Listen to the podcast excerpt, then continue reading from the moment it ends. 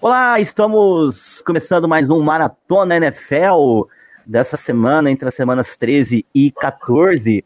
Mais uma semana com vocês aqui. Obrigado a todo mundo que está com a gente já nessa reta final de temporada. E vou chamar meu companheiro de bancada hoje, o Juan Nascimento. Bem-vindo, Juan.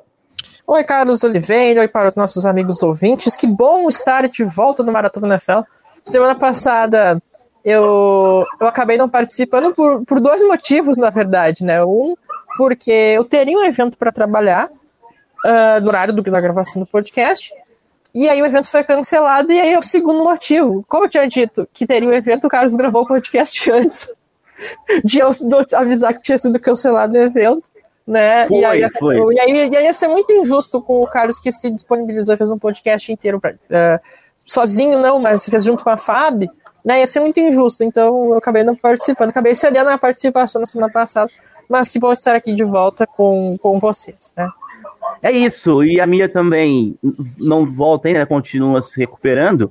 Ela teve ontem na live do, do Playoffs, na terça-feira, só que como ela fez a cirurgia na boca, é recomendado que ela não, não fale muito. Então, como ela fez uma live de mais de uma hora, quase duas horas ontem, com o pessoal do, do The Playoffs, ela pediu hoje para dar uma descansada aqui também, como o Juan estava comigo, né? Então, lá no, no The Playoffs é mais difícil de, de trocar de, de, trocar ela, a participação dela, então é que a gente consegue flexibilizar mais, então ela não está aqui hoje, não vai estar tá na transmissão de novo na quinta-feira, mas na semana que vem, dando tudo certo, ela está de volta, e a Fabi vai estar tá com a gente aqui no, na parte do Jury Report também, que ela sempre grava com a gente antes. Muito bem, a gente está começando então a Maratona NFL dessa semana 14, né, a gente está aqui é, para manter a tradição nesse comecinho de programa, vamos algum assunto aleatório, né, Juan? Tem algum, assunto aleatório, tem algum assunto aleatório para comentar? Eu, eu, posso dizer que enquanto a gente está gravando, eu estou vendo aqui a final do Campeonato Paulista de Futebol Feminino, Corinthians e São Paulo. Esse é um assunto aleatório muito legal e muito importante, né? É, é, mais um.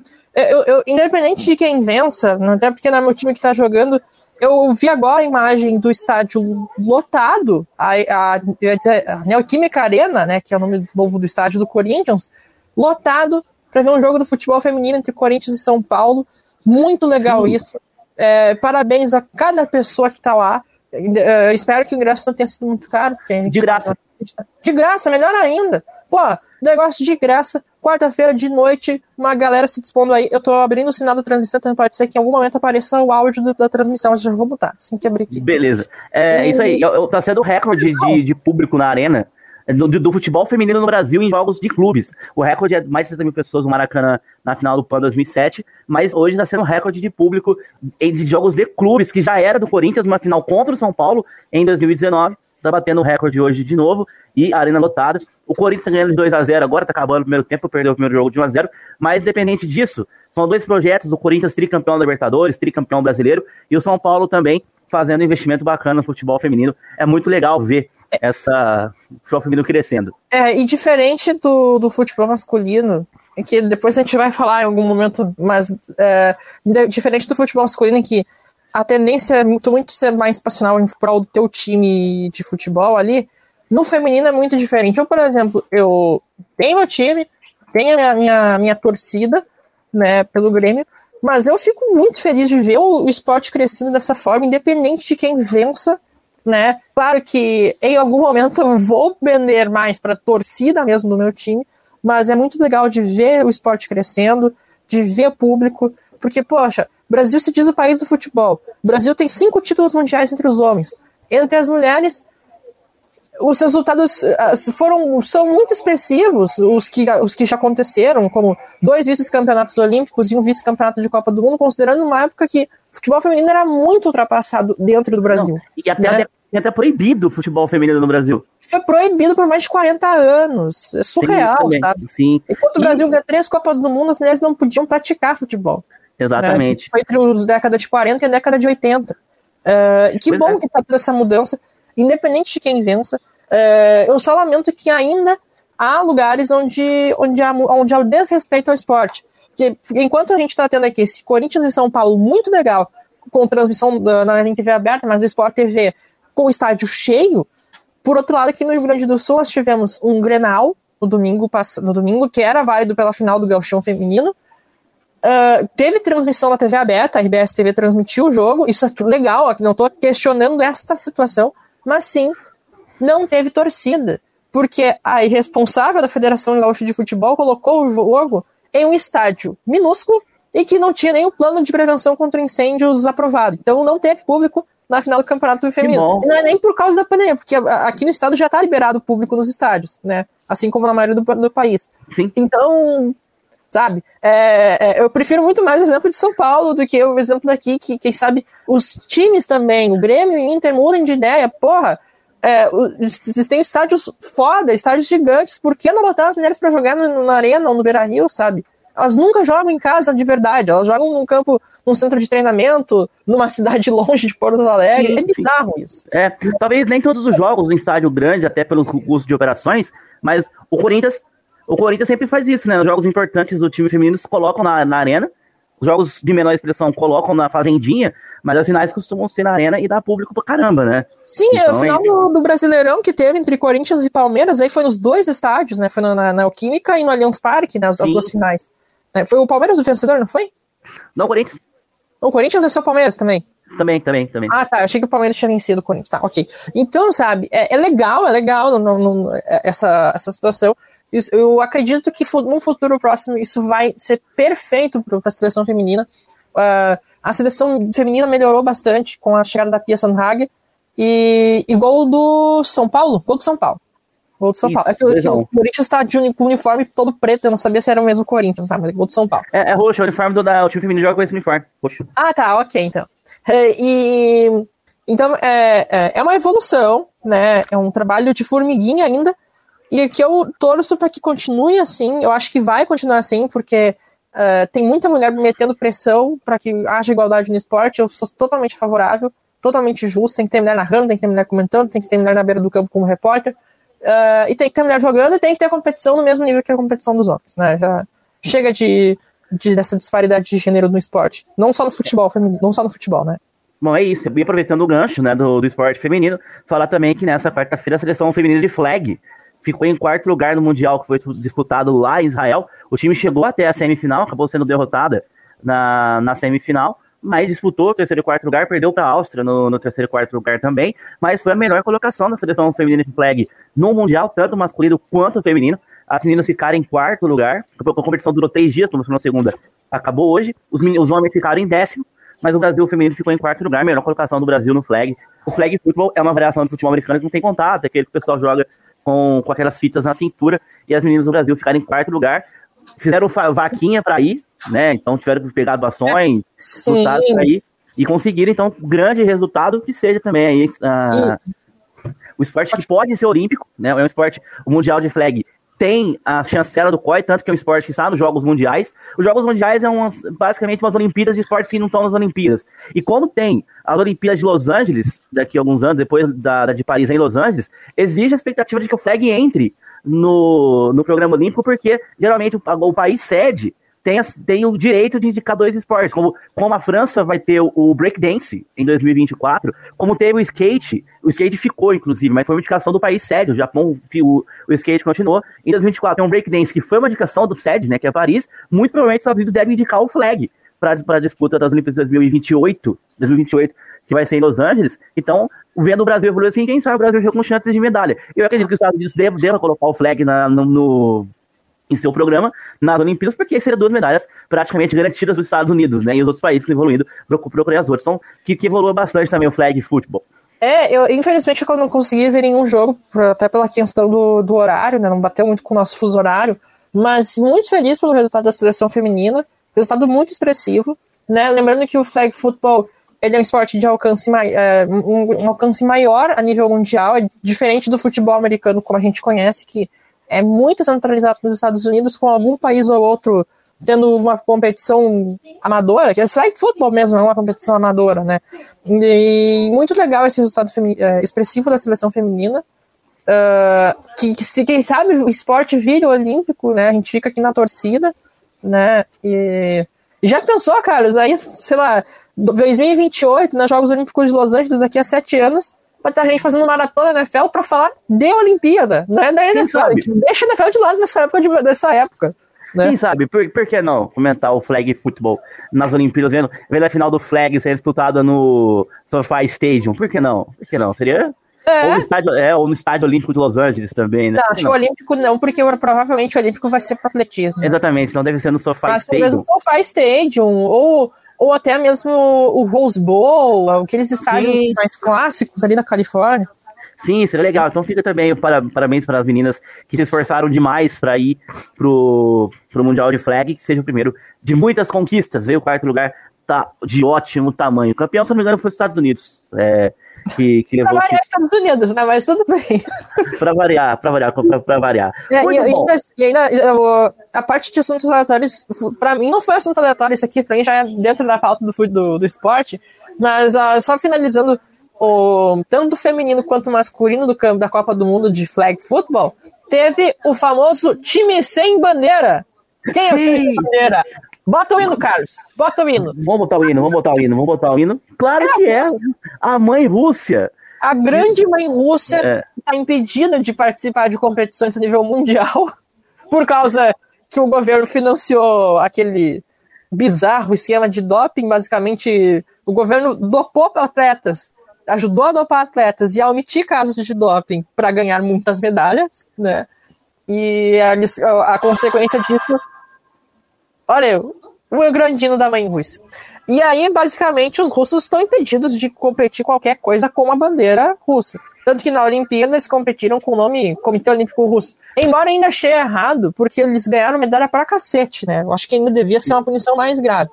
É, na Fórmula 1 tem o, glorioso piloto batedor Nikita Mazepin, que se ele for pro pódio, ele não vai pro pódio porque a Haas é um time horroroso, mas se ele for pro pódio, não tem bandeira da Rússia. Não tem né? bandeira, não, não tem o hino, toca uma, toca uma a... a Rússia que foi campeã mundial de futebol de areia na Rússia, sem ser a Rússia. Sem ser a Rússia, exatamente. Sem e, aí, a e, a, e a Rússia tenta ir para a Copa do Mundo de 2022 via repescagem da Europa, e também pode ir sem o nome Rússia. Seria o é. terceiro nome diferente que a Rússia usaria para jogar uma Copa do Mundo. Iria como Associação de Futebol da Rússia. E na tabela de flag, na tabela do flag do Mundial de Flag, estava escrito curiosamente Neutral Team. Time neutro, que beleza. Time neutro lembra, é, é tipo assim, o, o é, é, resto do mundo. Aqueles jogos antigamente de, de, futebol de areia que tinha, né? Brasil contra a seleção do mundo, né? Não, não mas te, teve um até de futebol da bola redonda, eu não sei se tu. Eu, eu vi esses dias no YouTube, apareceu para mim de recomendação. Antes do sorteio da Copa da, dos grupos da Copa de 98, Carlos, teve um jogo chamado Europa contra o resto do mundo, na sede de onde teve o sorteio dos grupos. E aí, basicamente, eram jogadores de todas as seleções se enfrentando. E aí, de um lado, os jogadores dos países da Europa, que se classificaram para a Copa, e de outro, países do resto do mundo. Eu não sei o placar, mas eu sei que quem representou o Brasil foi o Ronaldo. Né? Mas tinha gente de tudo que é todos os países que jogaram aquela Copa do Mundo de 98. Bizarrices, né? Bizarrices. Ah, beleza, Be beleza. Tá com o microfone fechado, mas agora você está me ouvindo. É isso então, Neutral Team. Neutral Team. Neutral Team. Tem, tem, mais aleatoriedade que a gente vai falar no meio desse podcast, mas vamos falar de NFL que a gente já tá aqui enrolando há um bom tempo a, a nossa audiência aí. Exatamente, é que a pauta hoje não tá tão longa assim também. É, mas... a tá de, tá de boas, na verdade, né? Então... Tá de boas. Vamos começar a falar dele, que todo mundo achava que estava morto, mas voltou. A Dina, como eu sempre disse, a dinastia não acabou. É, a dinastia não acabou, ela, tomou, ela apenas tomou um período de tempo, né, tomou um tempo de anos, e todo, quando o Brady saiu, todo mundo falava, é, o New England Patriots nunca mais vai ganhar mais nada. Realmente, teve uma temporada que o time foi mal, dois anos depois sem o Brady, o time volta a ser líder da conferência americana, ganha, e não, um jeito... detalhe, um detalhe. Ah. líder da Conferência Americana, vencendo o principal rival da divisão no Monday Night Football sem quarterback. Era sem isso, quarterback. era isso que eu ia falar. E a maneira como os Patriots ganharam a, a liderança da conferência foi de um modo muito bizarro. Os Patriots ganharam do Buffalo Bills de 14 a 10 no último, na última segunda-feira. O time teve 49 jogadas ofensivas no jogo todo. Foram 46 corridas. O Bill Belichick simplesmente jogou o playbook no lixo e falou: vamos correr com a bola. Assim, a situação no, no jogo segunda-feira estava impraticável passar a bola, porque ventou Sim, muito. Tinha, é, tinha um princípio de neve, né? A impressão que eu tinha que tava nevando. Sim, Sim, nevou muito antes do jogo, tava muito frio, ventou para um caramba o jogo todo, e o Belichick jogou no lixo o playbook e só correu. E, e foi tão. tão é, os Bills simplesmente não conseguiram responder. Não, o, o Bills foi anulado em campo, né? É, pelo, Sim, pelo Patriots. Diga-se. Tanto ofensivamente quanto defensivamente. O Josh Allen, por exemplo, completou 50% dos passes dele. Ele fez bem mais passes que o, que o Mac Jones mas para apenas 145 jardas e um touchdown. Então, tipo, foi um jogo bem ruim pro, pro, pro, pro, pro Bills, né? Por outro lado, o, o Mac Jones foi muito bem, mesmo com seus três passes, porque ele foi o melhor passador de, toda, de todos os quarterbacks calouros na semana Sim. 13 da NFL.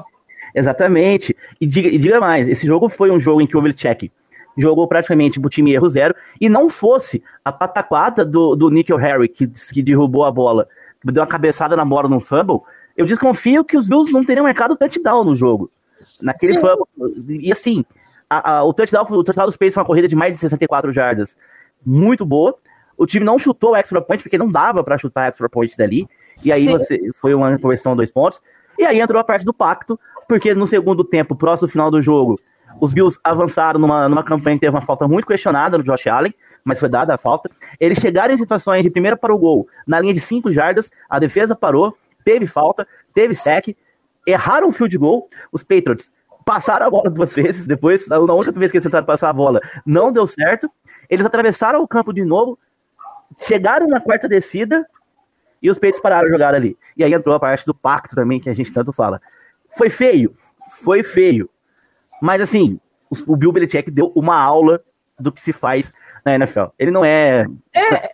Ele não tem oito títulos Super Bowl à toa, ele, ele foi campeão duas vezes com, com o Giants e seis com, com os Patriots. E assim, o plano de jogo dos Patriots na, na, na segunda-feira, muita gente. Eu sei que o pessoal gosta daquela pirotecnia de passe, de, de jogada, e o quarterback vai pra lá. O jogo dos. Eu vou falar uma palavra aqui que vai doer muita gente. O plano de jogo dos Patriots no Monday Night contra o Buffalo Bills foi beirou a perfeição. Não foi perfeito porque teve o erro do, do Nick Harry. Não fosse aquilo, seria o plano de jogo perfeito. Por quê? Os Patriots não colocaram o seu quarterback calouro em situações desconfortáveis, porque eu noto isso, Juan. É, há uma preocupação na comissão técnica dos Patriots em preservar o Mac Jones de situações complicadas.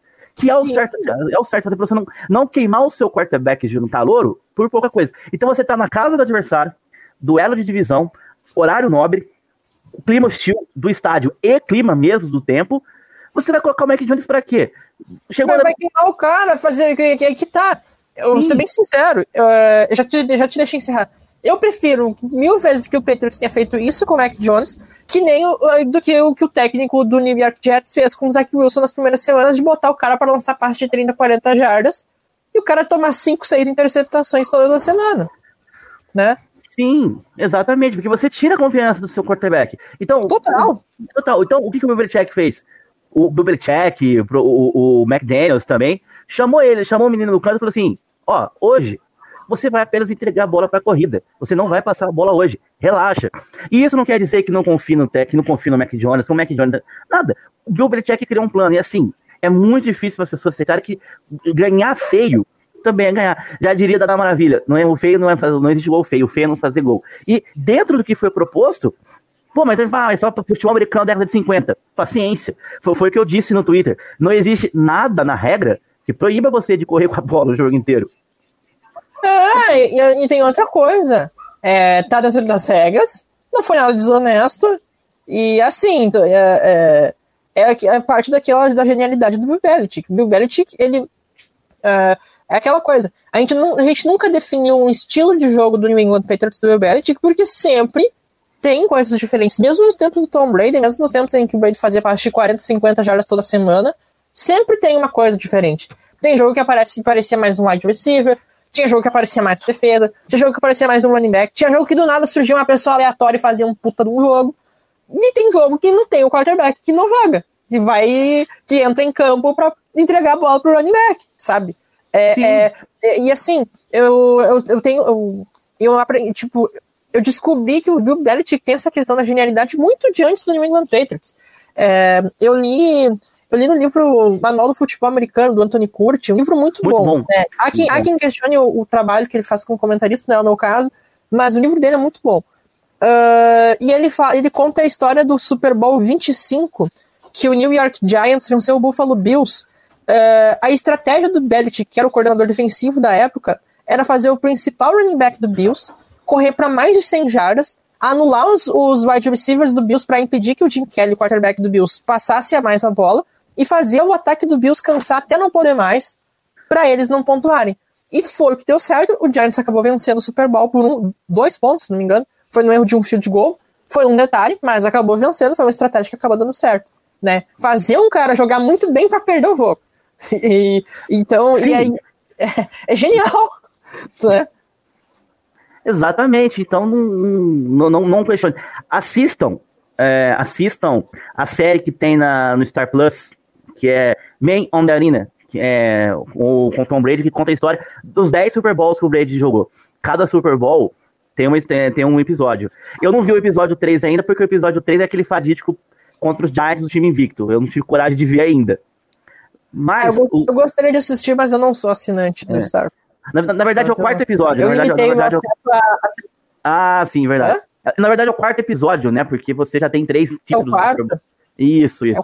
É, é eu, eu, limitei o meu, o meu, meu, meu, meu, meu investimento em serviços de streaming, então o Star Plus não tá nos meus planos nesse momento, então só fico no imaginário mesmo sobre essa série do Tom Brady. Sim. O, o episódio 2, que é o episódio do título contra o Philadelphia Eagles. Ou contra Ou seria o 3? O 3, isso, o 3 que é contra o Philadelphia Eagles, lá tem a generalidade do. Você, como você vê, o Bill Belichick preparando o plano de jogo. Esse, e o primeiro também, que é contra o ganhar Kurt Warner, do, do, na época, Sam Rams.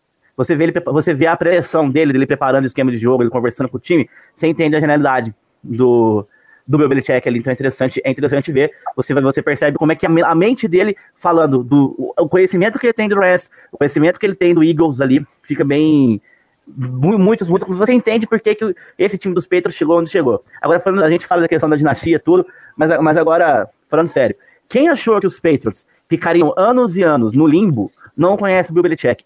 Tal, talvez não ganhe o Super Bowl essa temporada, acredito que não ganhe o Super Bowl essa temporada, mas quem achou que os Patriots não fossem competir no, nos próximos anos, não conhece o trabalho do Bill Belichick. O time é, é não conhece. Isso. Eu até eu até questionei um pouco o início da temporada, porque o Patriots perdeu muitos jogos ali, né? E eu, eu sim, eu questionei, não, não me arrependo, era, era, era a visão que eu tinha naquele momento, mas felizmente as coisas foram mudando e o time acabou se encontrando, chegando num ponto bom. Hoje, líder da conferência, duas vitórias a mais que o Bills, que é o segundo colocado dentro da divisão, que também, mesmo que não vire o melhor da conferência, ainda possibilidade de ganhar o título da divisão é algo muito bom, a gente Sim. tem que enaltecer, né? E, e enfim, é, é, o Patriots ele tá surpreendendo muito bem. Eu tô feliz pelos resultados como torcedor e tá sendo o time né, agora a ser batido dentro da, da AFC. Embora acho que talvez nos playoffs as coisas mudem um pouquinho, mas faz parte, né? É. É, faz parte de um trabalho de evolução, de um trabalho de mudança, que é o que está acontecendo nesse momento. Apesar que se, se, esse time termina na primeira liderança, na primeira colocação da AFC e vai jogar os playoffs em casa, a gente sabe como é que é difícil jogar ah, no Rio de Janeiro. Aí, aí as coisas mudam. Se eles conseguirem terminar em primeiro ou segundo e ter a vantagem de jogar pelo menos um jogo de playoff no Gillette Stadium, as coisas mudam um pouquinho, porque jogar no Gillette Stadium em janeiro é complicadíssimo. E só mais uma uhum. coisa sobre, sobre o Bill Belichick, depois do jogo, perguntaram para ele de tanto que ele correu, ele falou primeiro que o time das Forças Armadas só corre com a bola e ninguém fala nada. Realmente, eu fui assistir um jogo do college do, do time das Forças Armadas, eles é. literalmente não tem quarterback no time. É, é, wide, é wide cat o jogo inteiro. Aquela jogada que joga na mão do cara, o cara sai correndo com a bola. É aquilo. Não ninguém com essa bola. Praticamente, praticamente eu, eu, vi um jogo, eles não passaram a bola o jogo inteiro. Inteiro. Meu Deus, que bizarro. É e aí perguntaram pro Belichick assim: bom, no jogo de volta a gente pode passar a bola contra eles, que é o caso do. Eu não duvido que no jogo de volta contra o, contra o Bills, que tem que é o jogo do retorno, o Black Jones não lance para 80 passes. Vocês querem que a gente passe ah, a bola? Mas que vai ser no Gillette Stadium. Exatamente, em casa. Apesar do frio em, em Foxboro, o clima é bem menos hostil, né? Exatamente, exatamente. Então, o Belichick mandou bem demais. Na outra, outra... A, a, o azar só pra quem tinha o Mac Jones no Fantasy, mas aí, assim, NFL, a gente tem que priorizar sempre a NFL de verdade. O Fantasy é de mentira. Né? Paciência. Paciência. E todo mundo reclamando, os caras dos Bills meio bravos. Bill Belichick construiu dois estados em Massachusetts na, na mente do pessoal. O pessoal ficou meio, meio em choque. É, mais ou menos isso. Bom, nessa semana também, mudando aqui no nosso tema da pauta, foi anunciado os indicados ao prêmio Walter Payton, é, é, Walter Payton Man of the Year. Perdão, que é aquele prêmio que é dado aos jogadores que fazem caridade, né? Projetos sociais com as suas. com as suas. da, da sociedade onde eles vivem, né? Então cada time tem onde os times indicam um. Aí no final o, o ganhador ganha um prêmio dinheiro da família do Walter Payton, que é um ex-jogador da NFL. Quando vocês verem um jogador da NFL com um desenho na camisa, com um pet na camisa que parece o Darth Vader, é que ele ganhou o prêmio Walter Payton Man of the Year. prêmio Darth Vader. Exatamente, que ele parece o, o Darth Vader. De cabeça agora não lembro nenhum jogador que, que, que tá jogando, mas o J.J. Watt já ganhou. Manning eu lembro que ganhou. Manning ganhou, Drew Brees ganhou também. É, então, sempre que tiver a camisa ali na, daquele desenho lá, você é, é o, é o prêmio de, de um cara caridoso que trabalha com a sua sociedade. Então, Isso, é sempre um prêmio para um atleta, é, um, cada, cada time indica um atleta, e aí é, eu não, eu não, sei quem é que escolhe, mas acho que é a própria NFL quem decide quem vence esse prêmio. É, é a NFL com a família do Walter Payton, né? É a minha filha. É o, junto ah, com a família. O Walter Payton tá vivo ainda. Perdão minha ignorância. Cara, aí você, aí você fez uma pergunta muito boa que eu não sei. Eu acredito que não. Vamos ver. Mas, Isso tá me lembrando que... aquele meme por onde anda a Leila Lopes. Um beijo para a Leila Lopes. Ela morreu. Ela morreu? Faz mais de um é... ano. Bom, ele. Ele morreu, já, já faleceu. Morreu? Ele já faleceu, já. Em 99. Então são 22 anos já sem ele. Ele morreu em setembro, em novembro de 99. Ele Foi considerado jogou... um do, dos melhores running backs da história, Sim. né? E jogou a vida toda nos Bears. Ele jogou a vida toda no, no Chicago Bears. Então, os indicados, eu tenho a lista aqui. Então, vou falar a lista aqui, ó. O Arizona Cardinals é o Kelvin Bechan, Atlanta Falcons, Mike Davis, Baltimore Ravens, Bradley Bozeman, Buffalo Bills, Harrison Phillips, Carolina Panthers, DJ Moore, Chicago Bears, Jimmy Graham, Cincinnati Bengals, Sam Hubbard, Cleveland Browns, Denzel Hard, Dallas Cowboys, Dak Prescott, Denver Broncos, Josh Simons, Detroit Lions, Jason Cabinda, Green Bay Packers, Aaron Jones, Houston Texans, Justin Reed, Indianapolis Colts, Kenny Moore II, Jacksonville Jaguars, Miles Jack, Kansas City Chiefs, o Tyler Matthews, né, que é o, o, o texugo do Mel, Las Vegas Raiders, Dyle Waller, Los Angeles Chargers, Corey Leslie, Los Angeles Rams, Andrew Wiltord, Miami Dolphins, Jeremy Baker, Minnesota Vikings, Wanted Bar, New England Patriots, Larry Guy, New Orleans Saints, Cameron Jordan, New York Giants, Logan Ryan, dos Jets, Kenny Williams, Philadelphia Eagles, Jason Kelsey, Pittsburgh Steelers, Cameron Hayward, San Francisco 49ers, Arik Hasmited, uh, Armstead, perdão, Seattle Seahawks, Tyler Lockett, Tampa Bay Buccaneers, Mike Evans, e o Tennessee Titans, Derrick Henry, e o Washington Football Team, Jonathan Allen. Muito então, bem. E o prêmio entregue no Super Bowl antes do. do... Isso. O, o anúncio é, antes, é na véspera, junto Isso. com o prêmio da NFL, né, que determina o MVP. Que esse ano vai ser na quinta-feira antes do Super Bowl, não vai ser no sábado. Vai ser na quinta-feira ah, antes. Tá. Mudou a cerimônia. E, ali, ele, e no dia eles recebem o troféu do Walter Payton e um checão. Isso, pra... cheque é para a instituição Isso, apoiada. Pra, é, pra ação é, que ele faz. A iniciativa é bem legal e ela não tem distinção de, de importância do atleta. A gente citou atletas famosos aqui que venceram o prêmio, mas muitas vezes ela, quem ganha é um atleta menos, menos destacado de um time ruim, às vezes. E tá sim, tudo bem, né? É só para deixar claro que não é um prêmio que beneficia atletas, tipo, é, é pelo que eles fazem fora de campo e não pela atuação de dentro de campo. É, na comunidade. Próximo assunto, Tom Brady demitido. É o nosso próximo assunto. Polêmica. Polêmica. Esse é aquele momento que se é aqueles se, se, a gente tá naquele formato novo que ninguém faz de podcast, que é sentado numa mesa com um microfone e provavelmente comendo alguma coisa e bebendo, quase um ninguém tá. estranho, umas luzinhas, um monitor com propaganda. Isso, né? quase ninguém tá fazendo isso ultimamente. Não, não, ninguém não que são é. aqueles podcasts de quatro horas, que tem os canais de corte. Meu Deus, quatro, quatro horas de podcast, quem é que ouve quatro horas? Gente, eu, às vezes, às vezes eu, eu, me pergunto, às vezes até acho que o nosso maratona NFL é longo demais, mas quatro horas! Cara, eu ouvi essa semana, de Gente, quase quatro horas, eu ouvi, mas não foi todo, não foi de uma vez, eu, eu ouvi em cinco dias. Eu fui claro. ouvindo de pouquinho, não dá pra ouvir tudo de uma vez, porque o assunto tava interessante ainda. Mas aí tem os canais de corte. Esse é aquele momento que o corte, no canal de corte, nosso podcast fosse assim, ia estar tá escrito Brady demitido. famoso É, exatamente. Esse é aquele clickbait. A gente poderia até colocar a imagem do Brady contra um time adversário, alguma coisa sim, assim. Sim, sim. Mas o Brady. Mas não é o Tomzinho. Não é o não Tomzinho. É o Tomzinho. Não tem, cri... não tem crise em Tampa, muito pelo contrário. Quem foi demitido foi o Joe Brady, que ele é o ex-coordenador ofensivo do Carolina Panthers. Rodou que, Joe que Brady. Coisa, né? Coisa. O, o Carolina Panthers, né, é um time 100% dependente do Christian McCaffrey no ataque. Não é 80, não, é 100%. Não importa quem ele, jogue no time. Ele não consegue jogar, né? Ele não consegue jogar, destruir a carreira do cara. Agora ele tá machucado de novo, tá fora da temporada de novo, né? O Panthers já tem mais derrotas do que vitórias. E, e assim, o Panthers só consegue jogar bem quando o McCaffrey tá saudável. Só que aí bota o cara da fogueira o tempo inteiro porque não, não fazem nada diferente pro time melhorar. E a consequência é lesões em cima de lesões, McCaffrey fora da temporada nesse ano, né? E assim, a gente sabe que um running back, quando começa a lesionar, o futuro desse running back é aposentadoria precoce, né? Não é, ah, o Juan está sendo muito temerário. Gente, running backs estrela pararam muito cedo por causa de lesões. Quanto mais eles são totalmente expostos assim. Né? Exatamente. É, são tem... exceções running backs velhos, como Adrian Peterson, ou como o Marshall Lynch foi até, até. Porque o Marshall Lynch foi um veterano como running back. Mas uh, são exceções. Né? Sim, totalmente, totalmente. E o McCaffrey ele não voltou 100%. O, o jogo que ele se machucou de novo, a gente fez aqui Off Radio, na hora que ele entrou em campo, a Fabi tava com a gente falou assim, ele não tá 100%, ele, ele corre risco de machucar de novo, e se machucou. Sim, novo. ele correu para 35 jardas, foi nesse jogo que ele lesionou e não volta mais pra temporada. Semana passada o Panthers estava de folga, né, e já vai voltar sem ele. Exatamente. E é de um time. Foi ano passado, a mesma coisa com ele no ano passado. Ele lesionou, aí deu, ele ficou várias semanas fora. Aí trouxeram ele de volta, acredito que antecipadamente, que nem foi nesse ano lesionou de novo e não voltou mais pra temporada.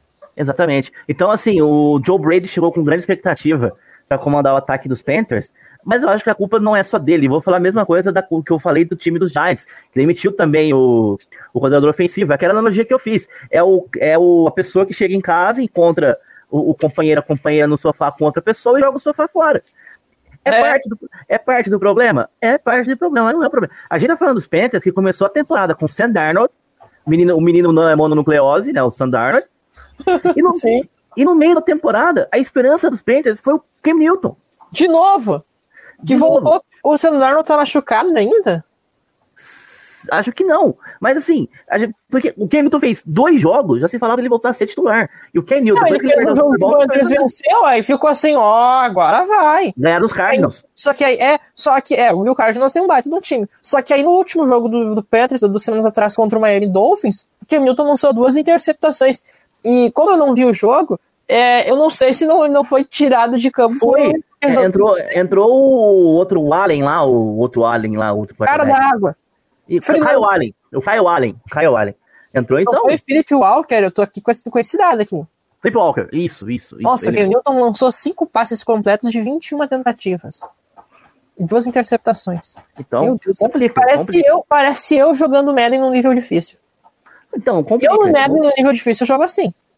Exatamente, é complicado. Você não resolve todos os problemas. Se você não der, se você não dá peças pro seu jogador ofensivo, você não tem. Você não consegue é, fazer. É, bem isso aí. Exatamente. É você, é você dar um carro, um, é você colocar o Hamilton numa Haas. Por melhor que o Hamilton seja, numa Haas ele não vai render. Não é que, que o Hamilton ele vai ser melhor que o Mazepin. Vai ser melhor que o Mazepin. É, só, que você não, só que você não pode exigir que ele ganhe o campeonato mundial com uma Haas como você exige que ele ganhe com uma Mercedes. Então, é, essa é a comparação. Ele vai te dar alguns resultados, ele vai fazer alguma graça ou outra lá na frente, ele vai brigar, mas não tem nível, não vai ter nível para chegar vai ser, vai ser mais ou menos que nem o George Russell pela Williams, né? Que Sim, que você vê que tem talento. carro lixo, e, mas é. não consegue fazer milagre. Exatamente, exatamente. E o dia que, e, e, o dia que ele correu numa Mercedes, que ele substituiu o Hamilton, que o Hamilton tava com Covid, ele quase pegou bode. Então você vê que. Ele quase ganhou a corrida. Ele não ganhou a corrida que o Mercedes sabotou o cara, coitado. Então foi, então foi isso. Então tem que ter um pouquinho de cuidado. Vamos falar do outro raid. Do outro é. raid. Que, aí esse sim tá, tá, tá vivendo a vida louca lá em Tampa. É, legal que Bill Belichick terá vida sem Tom Brady? Está tendo. Tom Brady terá vida sem Bill Belichick? Já teve. Ele já ganhou um Super Bowl. Isso, isso quebra qualquer teoria de que um sem o outro seria algo terrível. Sim. Eu lembro, eu lembro do- de várias críticas ao Tom Brady quando perdeu no primeiro jogo da temporada passada, pro New Orleans Saints que dizia Bem-vindo à NFC! A NFC não é aquela várzea que é a NFC, como se não fosse, fosse um campeonato diferente do resto da NFL. A NFC é diferente, a NFC é o não sei o que, a NFC é o cacete. E no fim das contas, o que, que aconteceu? Eu vou O dar um termo chulo. Ele botou a NFC inteira pra mamar. Foi isso que ele fez. Foi isso que ele fez. É, exatamente. E aí, a gente vai, vai discutir aqui um tema que Brady MVP tá na corrida. Não, tá muito na corrida. Tá muito na corrida. O, o Tom Brady é o líder em jardas lançadas da NFL, com 3.771. Eu tô só confirmando se ele é o líder em passes para touchdown. Sim, ele também é o líder em passes para touchdown, com 34 nessa temporada. Então, O segundo colocado é Matthew Stafford do Los Angeles Rams, com 30 touchdowns. O terceiro é Justin Herbert com 27, o quarto Josh Allen com 26 e o quinto Mahomes com 25, junto com Kirk Cousins. O negacionista Kirk Cousins tem 25 passes para touchdown e três interceptações. Olha aí, a gente ficando falando mal do negacionista, dizendo que o negacionista é ruim ó. Os números não aumentem. Mas voltando, Tom Brady, líder em passes para touchdown de toda a NFL, né? E... exatamente, é isso. E, e dos, e dos daqueles que brigam pelo MVP, é o único que se mantém constante, porque mesmo os outros que, que correm por fora para pegar o MVP tiveram partidas terríveis. Você É. teve o Matt Stafford, teve jogo ruim, o Kyle Murray se machucou, então ele. Não, o um Murray saiu da, da, da briga quando se machucou, né? Exatamente. O próprio O- Kirk Cousins ali também mostra uma certa instabilidade. O Justin Herbert teve algumas osciladas. O Josh Allen, exemplo desse jogo contra o Patriots também.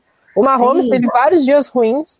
O Né? Mahomes, o, o final de setembro, o mês de outubro, o Mahomes foi terrível. É, exatamente. O Chiefs melhorou muito, mas agora, melhorou agora muito. melhorou, parece que engrenou, né? Exatamente.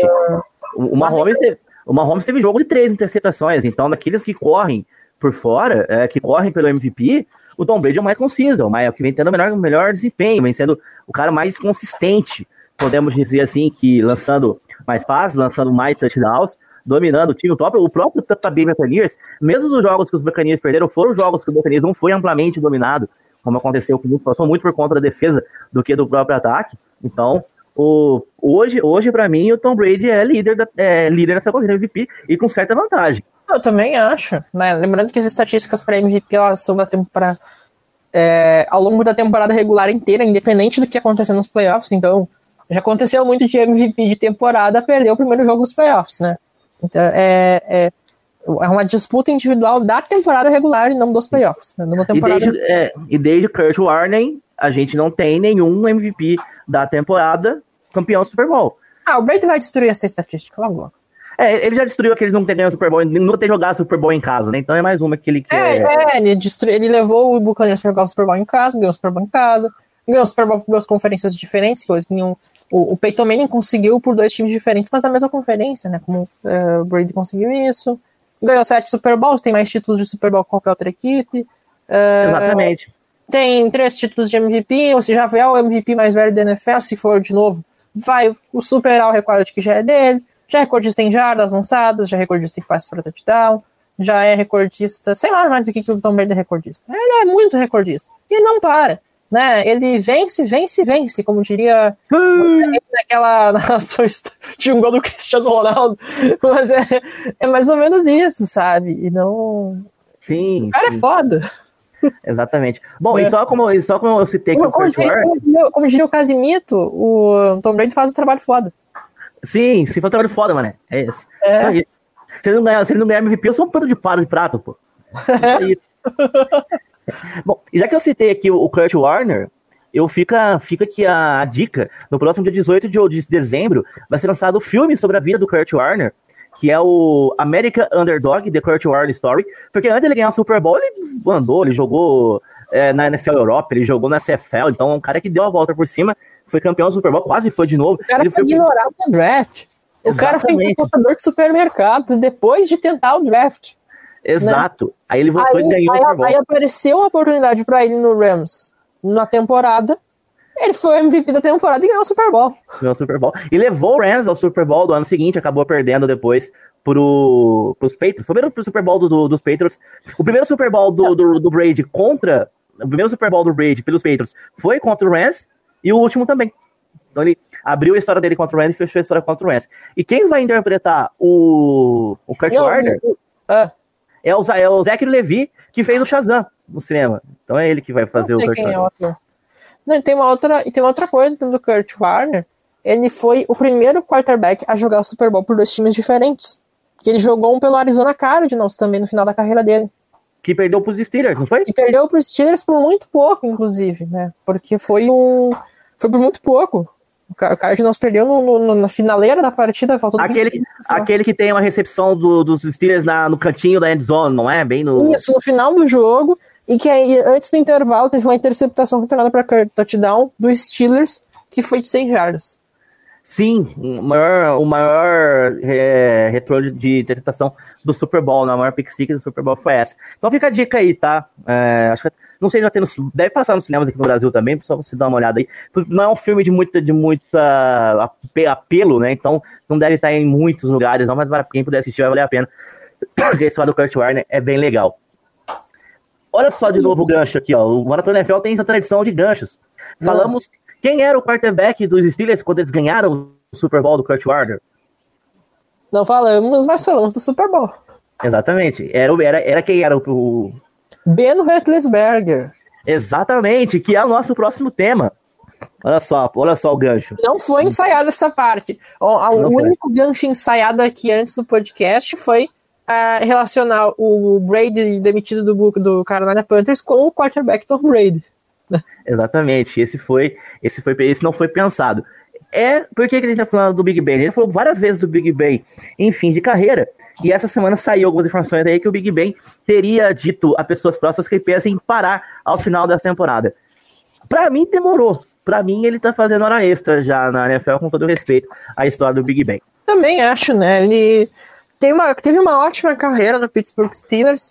Não digo para ser o maior quarterback da história da franquia, mas o, o, mínimo para ser um quarterback eternamente lembrado, ter camisa aposentada, é, essas coisas todas quando parar de jogar. Uh, mas eu acho que é aquelas, existem ciclos que tem começo, meio e fim. Acho que a carreira dele poderia ter sido. Ele poderia ter encerrado a carreira dele há, há uns dois anos atrás, por aí, né? Uh, e não, acabou não encerrando, né? Enfim, o, o Big Ben ele tá na NFL desde 2004 ele foi selecionado no draft de 2004 pelo Pittsburgh Steelers, o famoso draft que o Eli Manning pegou com nojo a camisa do Chargers. Mas essa é a história para outro podcast. E, e o Ben, e o ben Roethlisberger jogou nos Steelers. Na segunda temporada dele como titular da franquia, foi campeão do Super Bowl contra o Seattle Seahawks. Isso foi em 2006, esse jogo. E três anos depois, o bicampeonato do Super Bowl contra o Arizona Cardinals.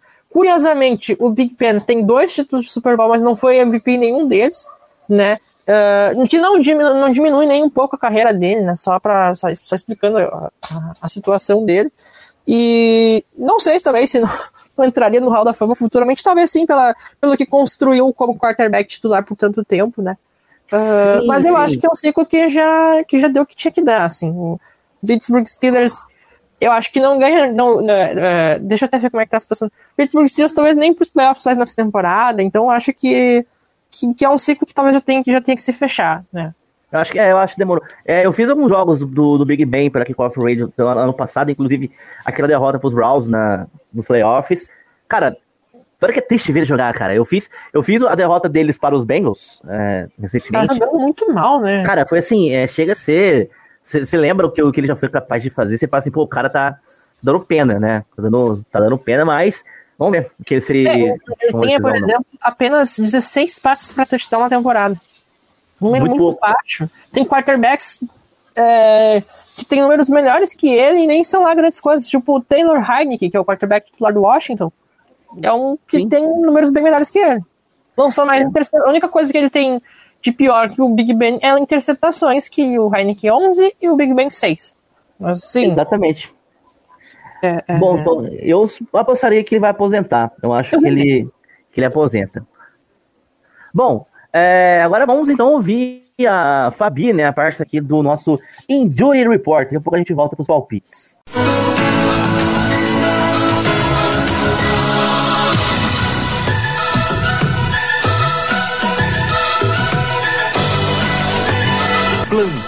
Médico. Muito bem, a gente começa agora o nosso Injury Report. Vamos falar agora das lesões desta entre a semana 13 e também já o que elas podem impactar na semana 14 deste final de semana. E mais uma vez a gente recebe aqui a nossa comentarista das lesões, a Fabi Vinco. Bem-vinda, Fabi, mais uma vez aqui ao nosso podcast. Muito obrigada, bom dia, boa tarde, boa noite para a galera que está aí assistindo, ou ouvindo, no caso, né? E alguém tem que fazer o trabalho sujo, né? E normalmente sou eu. Então, vamos lá.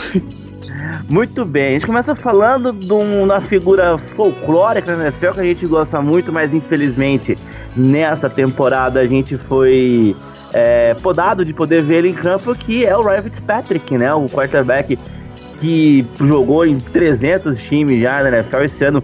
Ele seria titular lá em Washington, mas ele machucou logo no começo. Foi na semana 1 a lesão dele, se eu não me engano, né, Fabi? Se eu não me engano, sim. Se eu não me engano, sim. Sim, ele ficou boa é, até agora fora da temporada. E nessa terça-feira, que é o dia que a gente está gravando aqui no dia 7, foi confirmado que ia ter que passar por uma cirurgia, né, Fabi? Então, as esperanças de ver ele voltando a campo essa temporada minguaram de vez, né? Exato. Exato. É, eu ainda tinha comentado quando a gente comentou sobre a lesão dele, né? Acho que foi na primeira ou na segunda semana. Eu lembro que foi bem no comecinho da temporada. É, que ele talvez precisasse passar por uma cirurgia para tirar algum fragmento que tivesse ficado ali na, na articulação dele, né? Se eu não me engano, ele teve uma lesão no quadril. E provavelmente deve ter tido alguma coisinha que deve ter soltado ali dentro do quadril dele. Bem como a gente tem o labrum no, no ombro, é, a gente também tem uma, uma camada parecida acima do fêmur, né? Que protege o fêmur na, na cavidade do, do acetábulo, que a gente chama, que é onde fica encaixado o fêmur no quadril. Uhum. E alguma coisa deve ter se soltado ali. E para não acarretar maiores acometimentos dele na articulação, porque dependendo do tipo de, de coisa que fica solta dentro da articulação, aquilo pode, vamos dizer assim, entre aspas, apodrecer dentro do corpo e o corpo começa um processo inflamatório, né, para expelir aquilo de alguma forma. Então, é, ele vai passar por uma, por uma cirurgia de, de artroscopia, uhum. que é aquela cirurgia com furinhos, né? Não é a que a gente chama de campo aberto. Ah, tá, é... não vai abrir, né? Então. Não, não, não vai abrir. É aquela cirurgia de furinhos que é bem menos invasiva e tudo mais. É para provavelmente retirar esse, esses fragmentos que devem ter ficado ali. Então, agora sim, né, oficialmente final de temporada para ele, porque tudo bem que não é uma cirurgia muito invasiva, não é nada que vá comprometer ele muito assim, mas ainda é uma cirurgia e ainda leva um tempo de recuperação. Então, né, vai ser bem difícil ver ele em campo de novo essa temporada. A idade dele pode interferir alguma coisa, Fabi? Porque ele já tem 39 anos já, né?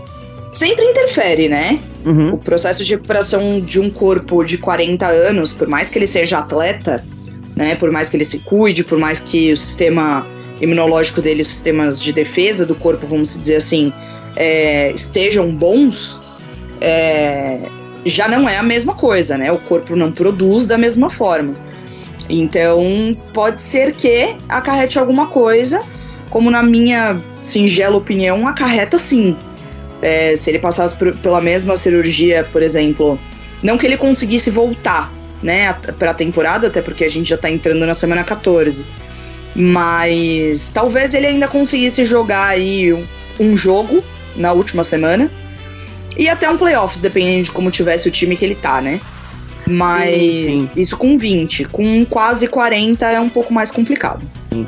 Eu tenho a impressão que talvez a gente não veja mais ele jogando, viu? Talvez ele comece a pensar numa aposentadoria. Virar comentarista? Provavelmente. Provavelmente, né?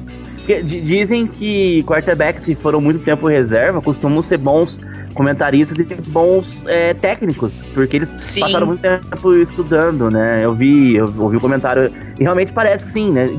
Então, o exemplo do Tony Romo, que foi titular, mas também acaba tendo uma visão de jogo diferente, e o, e o nosso querido Fitzpatrick é um cara super inteligente, né? Aluno de Harvard, né? qualquer, qualquer um. Mas vamos ver, tomara que ele volte. Eu gosto do Fitzpatrick. Queria ver ele jogar um jogo de playoff um dia, mas talvez não vai ser possível, né? É, eu acho que até isso pode começar a ser uma tendência, sabe? Uhum. Dos jogadores que, que se aposentam e acabam virando comentaristas ou é, narradores ou coisa do tipo, assim, sabe? Eu, eu acho que isso pode começar até a virar uma tendência assim. Exato. O Drew Brees estava no jogo do Saints na quinta-feira e toda hora aparecia ele mostrando o movimento para lançar a bola, né, e tal. Teve. Uhum. Acaba sendo bem diferenciado. Bom, a gente falou aqui do Brees, então já serve de ponte aqui para falar do Saints, falar do Taysom Hill, né? Ele que entrou no jogo na última quinta-feira contra os Cowboys com uma ruptura parcial na face plantar do pé e também teve a mesma lesão do Russell Wilson, o tal do Matt Finger, né? Que é uma vantagem que a ruptura do tendão extensor foi parcial, ele não perdeu nenhum tempo de jogo, só que ele jogou com uma tala na mão esquerda que atrapalhou bastante ele no, durante, durante a partida. Informações do Adam Schefter. É, tenta resumir pra gente, Fabi, explicando pro pessoal entender esses nomes, o Merit Finger, a, a fáscia plantar do pé. Vamos lá, vamos, vamos começar do começo então. Sim. A fáscia é um tecido como se fosse a pele, grosseiramente falando, que conecta todos os músculos a todos os músculos, tá? Então, por isso que é, na fisioterapia, eu particularmente uso muito, né, como eu trabalho com esporte, eu uso muita liberação miofacial. A gente chama de miofacial porque mio é músculo, né, e, e facial vem de fascia. Não é facial de face, tá? É fascia. Um SC, é, né? Tem um SC. É, tem um SC aí no meio. Então, a face muscular é um tecido que junta todos os, os músculos a todos os músculos.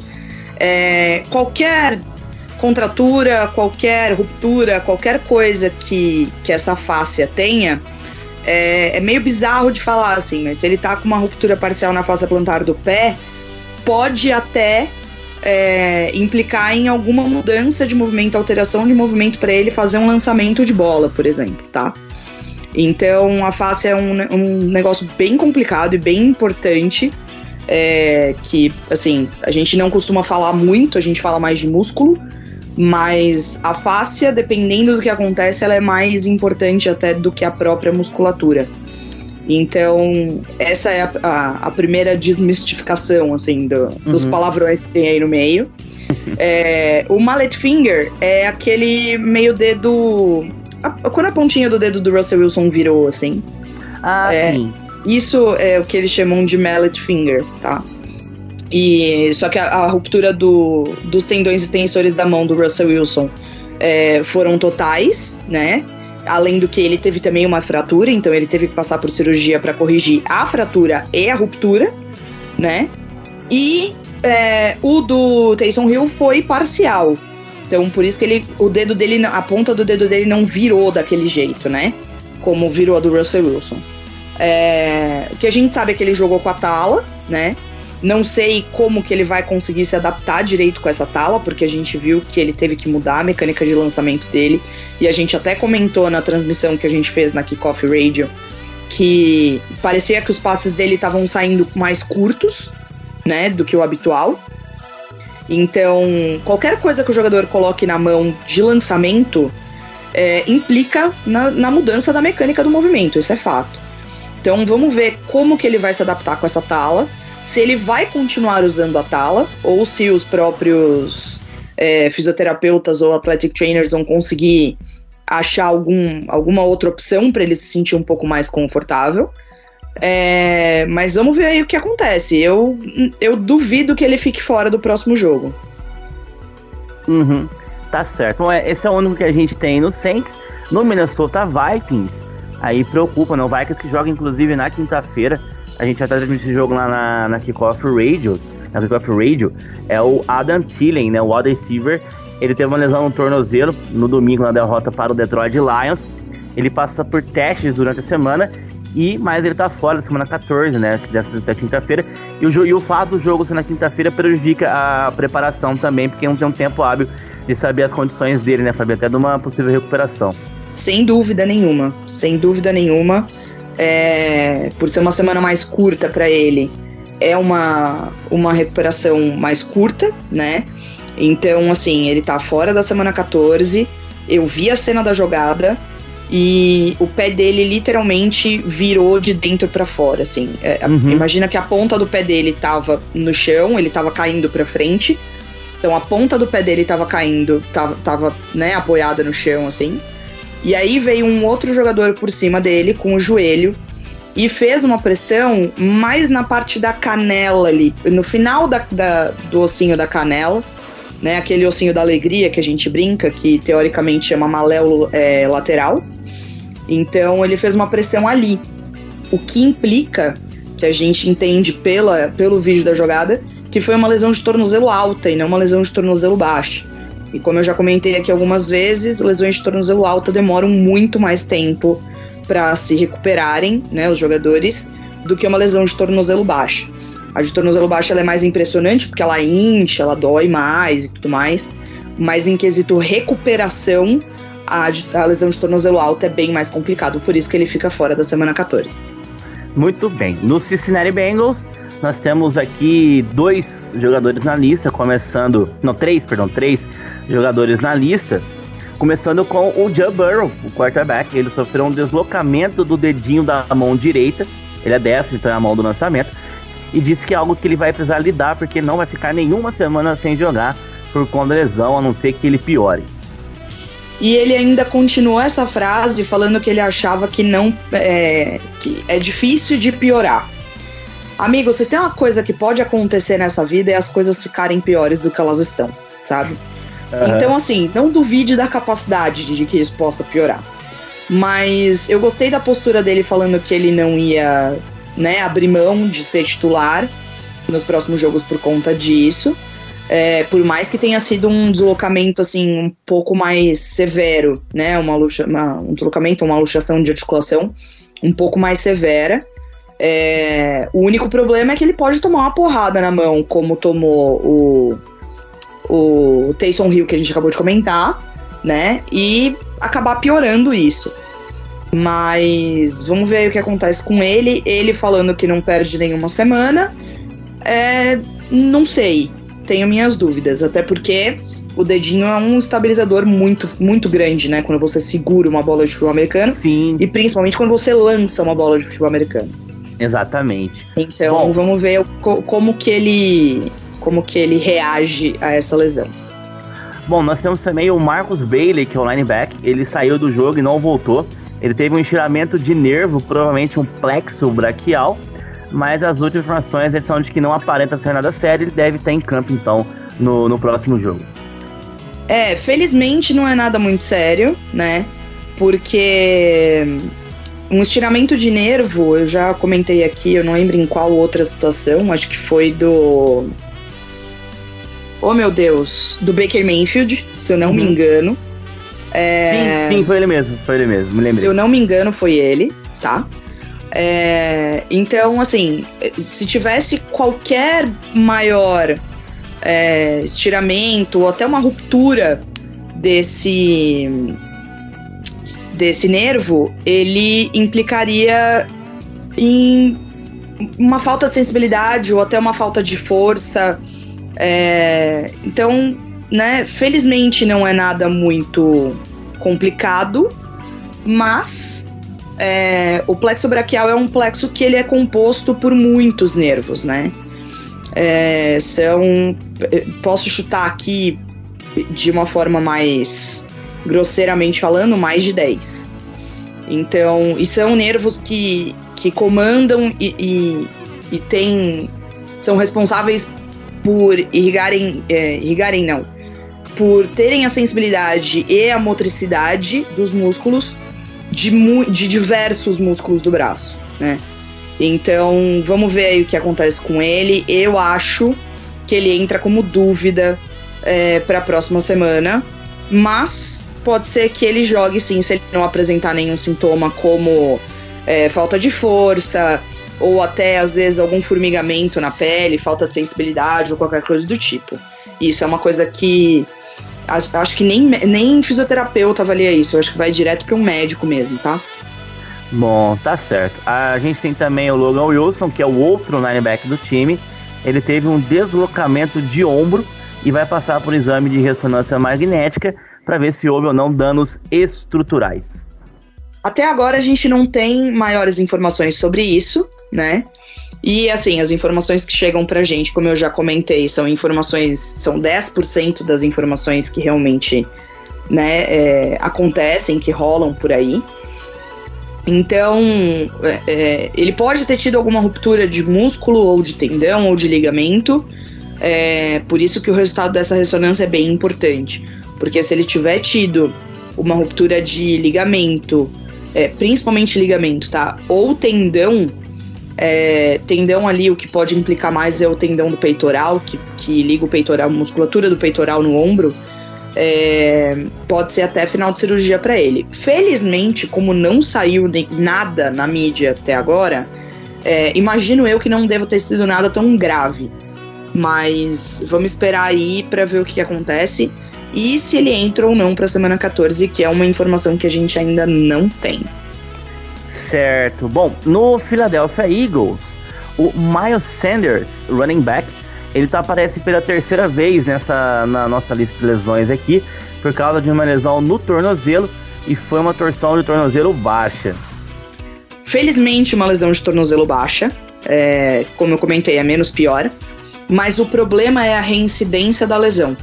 Uhum. Se foi no mesmo tornozelo, se foi a mesma, a mesma área cometida, é, ele vai levar um tempo aí para se recuperar, porque ele ficou fora já nas primeiras semanas, ele foi colocado na injury reserve do Eagles. Semana passada ele apareceu nessa lista por conta de uma lesão de tornozelo e essa semana ele aparece aqui de novo por conta de uma lesão de tornozelo. Então, é a reincidência da lesão que me preocupa nesse caso. Se foi no mesmo tornozelo e se foi a mesma área cometida, talvez seja até final de temporada para ele, como foi pro Christian McCaffrey também na semana passada, né? Nossa, verdade, bem lembrado. E o Steve Nelson, cornerback, ele saiu do jogo por conta de uma lesão no ombro e também não retornou mais e não tem maiores informações sobre ele. Exato. É, lesão de ombro pode ser muita coisa, né? Pode ser muscular, tendínea, ligamentar, capsular, pode ser um monte de coisa. E para quem nunca me ouviu falar esse termo capsular, é, é, tem algumas articulações que a gente fala que são cápsulas articulares, tá? O ombro é uma delas. Então, é, pode ter sido muita coisa. É, pode ser que ele seja dúvida para a próxima semana. Certo. Bom, no San Francisco 49ers, são três jogadores na lista, começando com o Trenton Cannon, que teve uma concussão logo no kickoff, ele saiu de ambulância, inclusive de campo. O Kyle Shanahan disse que ele ficaria no hospital durante a noite para uma avaliação mas ele tá estável e ele vai entrar naquele, naquele protocolo, né, Fabi, que você explicou aqui na semana passada. Mas pelo jeito que foi, eu acredito que não deve voltar agora, porque foi bem feia, né? Aconteceu com ele, foi meio assustador. É, e eu ia, eu ia comentar exatamente sobre isso agora. Eu duvido que ele saia desse protocolo em cinco dias, como é o que normalmente acontece. Ele tomou duas pancadas na cabeça, de fogo amigo, inclusive é, no tackle que ele foi dar no retornador. Eu vi a cena também quando eu tava procurando as informações para fazer a lista hoje. E é, foi bizarro porque em uma pancada a cabeça dele foi para um lado e na outra pancada levaram a cabeça dele para o outro. É, uhum. Então, por conta disso, ele saiu de ambulância. É, e a gente percebe que é até um caso um pouco mais é, preocupante, vamos dizer assim, que ele teve que ficar no hospital durante a noite, né? Sim. Então, vamos ver quanto tempo ele vai ficar nesse protocolo. Imagino eu que essa semana ele não jogue e talvez esteja como dúvida para a semana que vem, tá? Então, vamos esperar aí e ter maiores notícias, porque foi uma cena assustadora. Foi, foi. É, o Jacques Tart, que é cornerback, ele tem uma lesão muscular na parte posterior da coxa. O famoso hamstring, que já comentei aqui muitas vezes essa temporada. que também é uma lesão que aparece muito em todas as outras temporadas, desde que eu comecei a, a prestar atenção em, em lesões da, da NFL e, e, comentar sobre elas. É uma lesão bem recorrente. É, a gente só não tem informação de que grau que foi essa, essa lesão na musculatura. Se foi grau 1, grau 2 ou grau 3. É, coisa que eu já expliquei também em alguns episódios para trás aí, não vou lembrar qual exatamente. É, mas falando, explicando aqui rapidinho, é, grau 1 é quando tem até 5% da, da área total do músculo rompida. Grau 2 é até é, 49,9%, né? E o grau 3 é acima de 50%. Então a gente não tem essa informação. É, mas o que a gente já reparou é que o tempo de retorno para jogadores que têm esse tipo de lesão está é, é, tá em torno de três semanas.